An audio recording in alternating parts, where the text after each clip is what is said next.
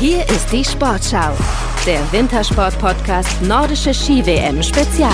Wenn große Brüder hemmungslos heulen, Flamingos mit Kuhglocken um den Hals komplett eskalieren und der Mann, den alle nur Effe nennen, Geschichte schreibt, dann ist das ein ganz normaler Tag bei der nordischen Ski-WM in Planica. Ein Wahnsinn. Ich weiß gar nicht mehr, was ich sagen soll. Sie hat das drei Goldene. Die Bronze hat noch gefällt. Die hat es jetzt auch geholt. Ich kann gar nicht mehr. Muss er auch nicht. Der Bruder von Katharina Althaus, der war komplett aufgelöst, weil sie auch im letzten Springen nochmal eine Medaille geholt hat. Bronze. Und Felix und Daniel, die beiden Brüder, die wollten unbedingt dabei sein bei diesem Moment und haben dafür eine ziemlich wilde Fahrt auf sich genommen. Heute Nacht sind wir losgefahren. Wir waren der Bus mit 20 Leuten. Gestern Abend habe ich noch die Stange gemacht. Die ist ungefähr eineinhalb Meter lang. Von Katharina. Und dann war nur noch Party, deshalb die ganz kurze Ergänzung. Ihr Bruder hat für Katharina Althaus extra noch die Holzstange verlängert, an der sie ihre Medaillen aufhängt, damit da jetzt auch alle von der WM noch einen Platz finden. Und mächtig stolz war nicht nur die Familie Althaus, sondern auch die knallpinken Flamingos, die hier in Planitza im Schnee standen, in riesigen Kostümen. Das waren die Freundinnen von Katharina Althaus. Mega stolz, mega happy, mega glücklich. Alle feiern sie, einfach klasse. Und jetzt müssen wir leider weiter zum Foto. Jetzt haben schon die Fans von Katharina Althaus Termine. Sie hatten natürlich nach dem Foto auch noch einen Termin mit ihr. Sensationelles Bild, da lag die Medaillengewinnerin den Flamingos in den Armen und irgendwo im Hintergrund, da schepperte eine Kuhglocke. Ja, unheimlich schön. Ich habe mich so gefreut, dass die heute extra für den Wettkampf hergekommen sind, ähm, dass die alle immer mitfiebern und ja, einfach mega cool, dass meine Familie und meine Freunde da waren. So viel Liebe von Katharina Althaus für die Menschen, die mitten in der Nacht losfahren, um dann bei diesem Moment hier in Planitza dabei zu sein. Und die Reisegruppe Althaus, die war noch bei einem anderen historischen Moment dabei. Was die nordische Kombination mit Radsport zu tun hat, erfahrt ihr heute hier im Sportschau Wintersport Podcast Nordische Ski-WM Spezial. Mein Name ist Ann-Kathrin Rose und mit unserem Sportschau-Experten Sven Hannawald spreche ich gleich darüber, was die Großschanze hier in Planitza zu sagen hat, wenn man nur gut genug hinhört oder wie Sven die Sprache der Schanzen spricht. Wir klären, was Katharina Althaus so stark macht und warum Skispringen ohne Demut nicht funktioniert. Jetzt schauen wir aber erstmal auf den Mann, der gestern Geschichte geschrieben hat. Silber für das Team der nordischen Kombinierer, für Vinzenz Geiger, Johannes Ritzek, Julian Schmid und eben Erik Frenzel. Der mit 34 Jahren nochmal zeigt, was er drin hatte, der 23 Sekunden aufgelaufen hat und jetzt neuer WM-Rekordhalter ist mit 18 Medaillen bei nordischen Weltmeisterschaften. Super Erik Frenzel, die Legende lebt aus Sachsen. Er also bei seiner neunten WM wieder mit einer Medaille Silber. Und die ist Nummer 18, die Silbermedaille. Und für Erik Frenzel vielleicht noch ein bisschen schöner als die 17 davor. Ja, es ist natürlich jetzt schon irgendwo mega. Ähm, Piandelli ist ähm, schon irgendwo auch als Kind so ein bisschen mein Vorbild gewesen und ähm, ist äh, schon, glaube ich, eine gewisse Skilegende. Und ähm, da ihn jetzt äh, mit einer Medaille überflügelt zu haben, ähm, ja, ist was großartig. Ja, und jetzt ist Erik Frenzel selbst eine Legende. Und meinen Kollegen Thorsten vom Wege, den habe ich mal gefragt, wie er das eigentlich geschafft hat. Es gab ja mit Eddie Merckx mal einen äh, belgischen Superstar im Radsport. Den nannte man den Kannibalen, weil der wirklich alles mitnahm und nichts ausließ. Und so ähnlich geht es in der nordischen Kombination Erik Frenzel. Der hätte natürlich längst aufhören können nach seinen Titeln und Medaillen, die er gewonnen hat. Spätestens nach Peking 2022, als es nochmal zu Silber in der Staffel reichte. Aber Erik Frenzel machte weiter, setzte sich ein neues Ziel, eins, auf das gar keiner gekommen wäre. Er wollte nämlich der Weltbeste werden in dem nordischen Skisport insgesamt. Bisher hatte Björn Dähli, der Langlaufgott aus Norwegen, mit 17 Medaillen da die Nase vorn. Mit 18 Medaillen bist du dann der König und das wollte er werden. Deswegen hat er sich gequält, den ganzen Sommer über, auch durch die Saison, denn die verlief nicht eben optimal. Und nun hat er sich die 18. Medaille geholt und damit einen Traum erfüllt. Er sitzt auf dem Thron des Sportlers mit den meisten WM-Medaillen, zugegebenermaßen bei den Frauen, da lachen sie drüber, denn Marit Bürgen hat 26 Plaketten. Aber für Erik Frenzel war das ein Ziel, dem hat er alles untergeordnet und das hat er erreicht. Chapeau auf jeden Fall und ziemlich beeindruckt von der Leistung der Kombinierer war gestern auch einer, der sich vor vielen Jahren für das Springen und gegen das Laufen entschieden hat. Sven Hannawald ist zu Gast bei mir im Sportschau-Podcast Nordische Ski-WM Spezial. Herzlich willkommen. Hallo. Direkt nach dem Springen der Skispringerinnen auf der Großschanze sitzen wir hier. Deshalb hört ihr wahrscheinlich im Hintergrund noch den Fanclub von Katharina Althaus. Die hat heute die nächste Medaille geholt. Bronze ist es geworden. Was macht sie im Moment so stark, Sven? Ja, das ist absolut Wahnsinn. Ich meine, letzten Endes ähm, kann man da weit ausholen, wie man dann auch sieht, wie sie vor ein paar Jahren einfach dann äh, zu tun hatte, mitzukommen, dann eben öfter, öfter Zweiter war und jetzt einfach so eine Serie hinlegt, als äh, sie es so aus der linken Hand schütteln. Und das ist einfach wirklich schön mit zu verfolgen. Ähm, schön, dass sie auch an ihren Erfolgen dann auch wächst und in gewissen Situationen, wo sie vielleicht dann auch im Weltcup das ein oder andere Mal vielleicht nicht ganz so äh, das, das, das, das stabile Händchen hatte, dass sie da speziell auch beim beim Höhepunkt dann wirklich stabil und souverän ist und auch heute noch, äh, klar ist man jetzt verwöhnt von drei Goldenen, heute mit der Bronzemedaille, die war erkämpft. Das war, wenn ich den ersten Durchgang sehe, das hätte auch richtig in die Hose gehen können, unverschuldet von ihr. Und dementsprechend bin ich heilfroh, dass da einfach der Koffer durch heute noch ein Stück schwerer wird, den sie mit nach Hause nimmt. Ihr Bruder hat uns eben verraten, er wird ihr ein extra, eine extra Halterung bauen für die ganzen äh, Medaillen.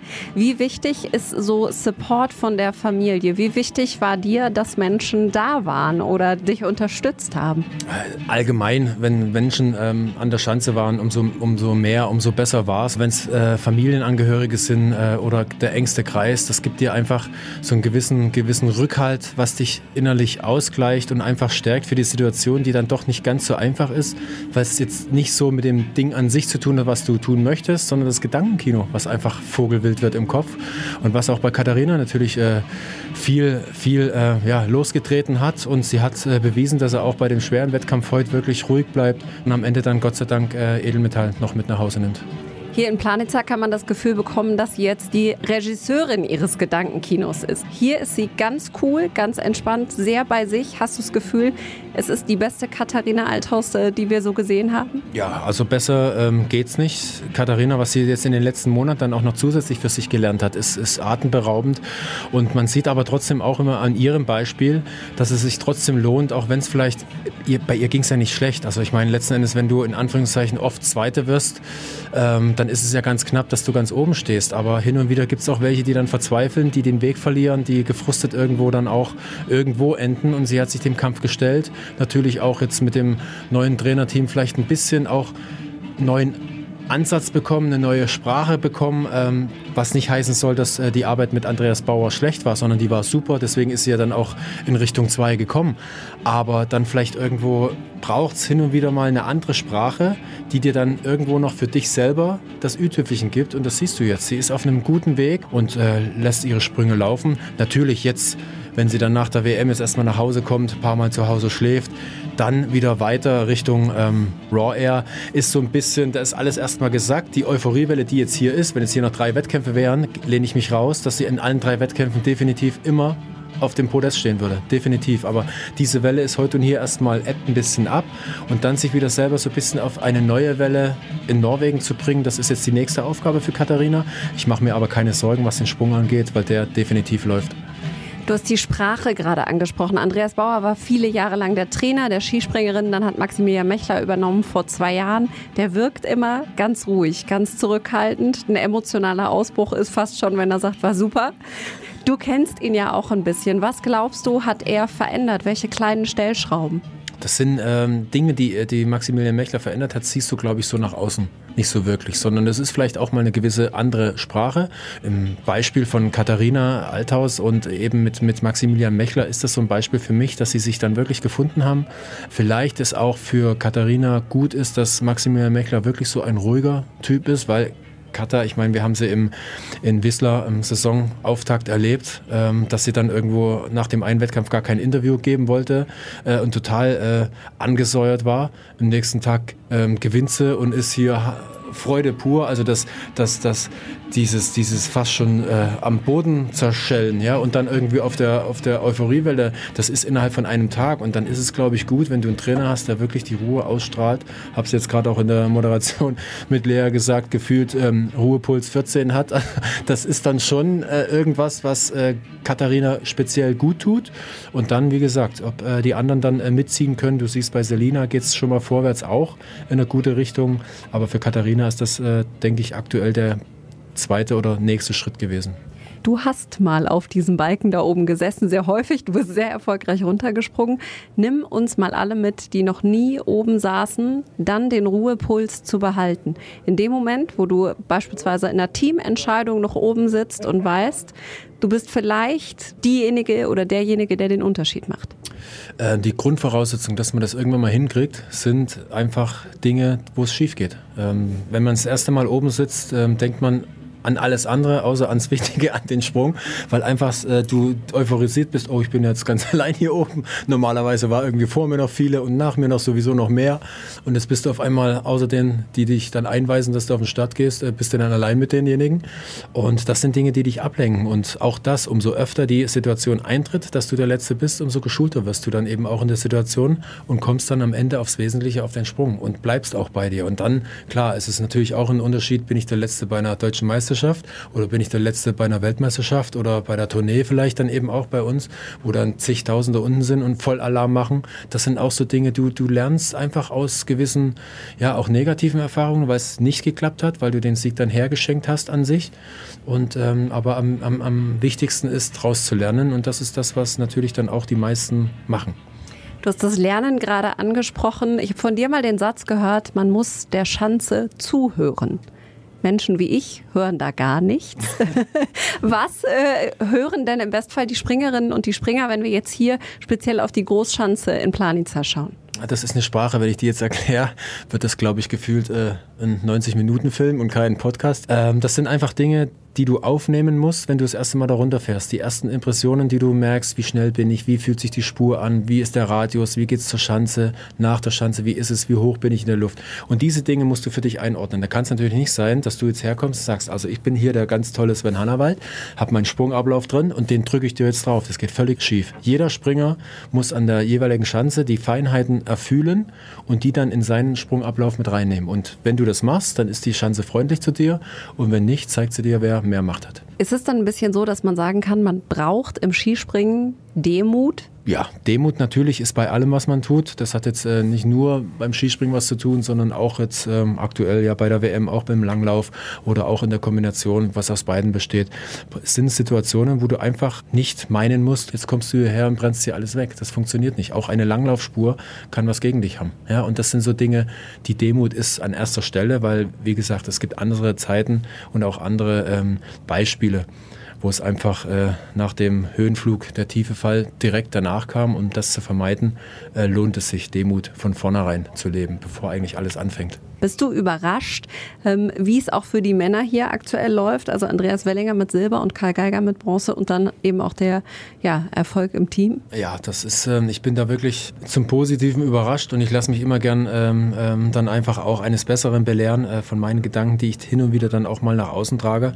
Und dementsprechend bin ich nur froh, dass es wirklich so läuft, wie es jetzt aktuell läuft. Sowohl bei den Frauen als auch bei den Männern, ähm, weil ich es einfach nicht gedacht habe, weil gewisse Dinge, ähm, ja, die fürs Springen wichtig sind, was das Material angeht, ähm, nicht so positiv standen. Und ich hatte nicht gedacht mit den Dingen, die ich dann so erfahren habe, dass, das, dass es da einen Weg geben wird, da wirklich mitzuhalten. Und das sieht man dann auch wirklich die interne Arbeit, dass man Wege gefunden hat. Und dementsprechend natürlich hoffe ich, dass auch für die Großschanzenereignisse jetzt äh, sowohl das Einzel als auch beim Team, dass da halt irgendwie noch ein bisschen was übrig bleibt für uns. Kai Geiger hat gesagt, er traut allen, die an der Großschanze in die Qualifikation gehen, eine Medaille zu aus dem deutschen Team. Wie schätzt du das ein? Also wenn ich jetzt als Beispiel den heutigen ersten Durchgang von der Entscheidung der Frauen auf der Großschanze nehme, dann gebe ich ihm recht, weil dann natürlich auch hin und wieder ein bisschen Glück dabei sein kann. Aber was die Trainingsergebnisse angeht, sehe ich natürlich eine klare Tendenz, dass diejenigen, die sich schon im Weltcup etabliert haben, ähm, klar den Ton angeben. Du hast das Training angesprochen, da gab es einen Moment, ähm, da haben alle die Luft angehalten, nämlich den Sturz von Peter Preutz. Ähm, der ist quasi über den Tisch raus und dann hat es ihn eigentlich plötzlich komplett verrissen. Was ist da passiert? Das ist ähm, immer wieder eine Situation, die man gar nicht möchte, die uns aber immer wieder bewusst macht, wie viel Vertrauen wir ins Material stecken, speziell dann auch in die Bindung. Aber in dem Fall heute mit dem Beispiel von Peter Preutz mussten wir leider erfahren, dass es dann doch auch immer wieder Situationen geben kann, wo das Material dann nachlässt und dementsprechend ist ihm beim Absprung der völlig sauber war, wie äh, er uns den in dieser Saison schon zigtausendmal gefühlt gezeigt hat, ist ihm der Clip raus und dementsprechend hat er da keinen Halt und dreht sich dann über die Schulter, wo der Clip rausgeht und dann ist das böse Erwachen auf, der, auf dem Eck oben. Er hat sich äh, schwere Prellungen zugezogen und eine Gehirnerschütterung. Wie ist dieser Moment, wenn man abspringt und spürt, hier geht was völlig schief. Du realisierst ähm, kurz, dass jetzt was ganz komisch läuft und dann ist meistens mit Gehirnerschütterung eigentlich schon äh, schwarz, äh, weil du dann dich eben im Nachhinein nicht mehr daran erinnern kannst. Äh, an sich hat sich viel getan von der Flugkurve, dass es dann eben, dass wir nicht mehr so hoch unterwegs sind wie vielleicht äh, in den 60er Jahren. Ähm, das ist schon mal gut, aber nichtsdestotrotz äh, fallen sie oder wir von drei, vier, vielleicht auch fünf Metern runter auf natürlich eine feste Schneedecke, Eisdecke, ohne dass wir irgendwelche ja, Polster oder sonst was haben, sondern eher den dünnen Anzug. Und das ist schon, also normalerweise passiert nichts, aber es gibt halt einfach Momente, wo das Material dann einfach unseren Querschläger gibt und dementsprechend müssen wir es erfahren. Im Nachhinein bin ich immer nur heilfroh, dass es in Anführungszeichen nur eine Gehirnerschütterung ist und ein paar Prellungen. Das hätte auch ganz böse ausgehen können. Für Peter Preutz ist jetzt sein Heimspiel leider beendet und trotzdem sind wir alle froh, dass ihm nicht mehr passiert ist. Schauen wir noch auf was Positiveres. Worauf freust du dich in den kommenden Tagen bei dieser WM? Also jetzt kommt Großschanze. Ich meine, meine, es ist ja nicht, ähm, ich muss ja da nicht, jetzt nicht irgendwo auf die Bremse treten. Es ist ja bekannt, dass ich die Kleinschanzen eigentlich gar nicht mag, schon als Aktiver damals nicht, wobei sie sich vom Profil her und von den Weiten, wo man jetzt springen kann, schon verbessert haben. Aber zu meiner Zeit waren bei äh, Kleinschanzen bei 95 Meter war das schon super weit. Das ist ja alles zu langweilig. Und jetzt diese große Schanze, was ich auch schon gesehen habe bei den Frauen, wie sie wirkt, wenn du mal einen Sprung triffst. Das sind Kleinigkeiten, die wir als Experten fast gar nicht mehr sehen, aber dann auf einmal ziehen die da weg vom Hang und das, da freue ich mich. Ich weiß, ein Lanischek ähm, ist in einer guten Form. Äh, ein Timmy Seitz hat gute Sprünge gezeigt. Ein Granerüth ist ein bisschen am, am Sortieren, ist noch nicht ganz so warm mit der Schanze. Und ich freue mich einfach auf weite Sprünge. Und ich weiß, dass die die Dinger da runterknallen und das sowohl im Einzel als auch im Team. Und im Nachhinein habe ich natürlich die Hoffnung, äh, da spreche ich jetzt nicht von Gold, sondern einfach, dass äh, der eine oder andere Deutsche vielleicht noch Edelmetall mit nach Hause nehmen kann im Einzel und hoffentlich dann auch in der Mannschaft. Aber das Wetter hier in Planitza ist ein bisschen schwierig ab und zu mal, wenn es so sich ändert. Und wenn wir an dem Tag Wettkampf haben, dann muss die Jury damit klarkommen. Und dann könnte es dann hin und wieder auch mal bitter sein. Das hoffe ich jetzt nicht. Ich freue mich auf weite Sprünge und hoffentlich auf Edelmetall. Und wir freuen uns, wenn wir dann vielleicht noch mal darüber reden. Vielen Dank, Sven Hannawald. Gerne. Und den Grundstein dafür können die Skispringer heute schon legen bei der Qualifikation von der Großschanze. Die Langläuferinnen, die müssen in der Staffel ran und wir haben das alles für euch im Blick. Das Wichtigste dann morgen wieder hier im Sportschau Wintersport Podcast Nordische Ski-WM Spezial. Mein Name ist Ann-Kathrin Rose und ich freue mich, wenn ihr dann wieder mit dabei seid.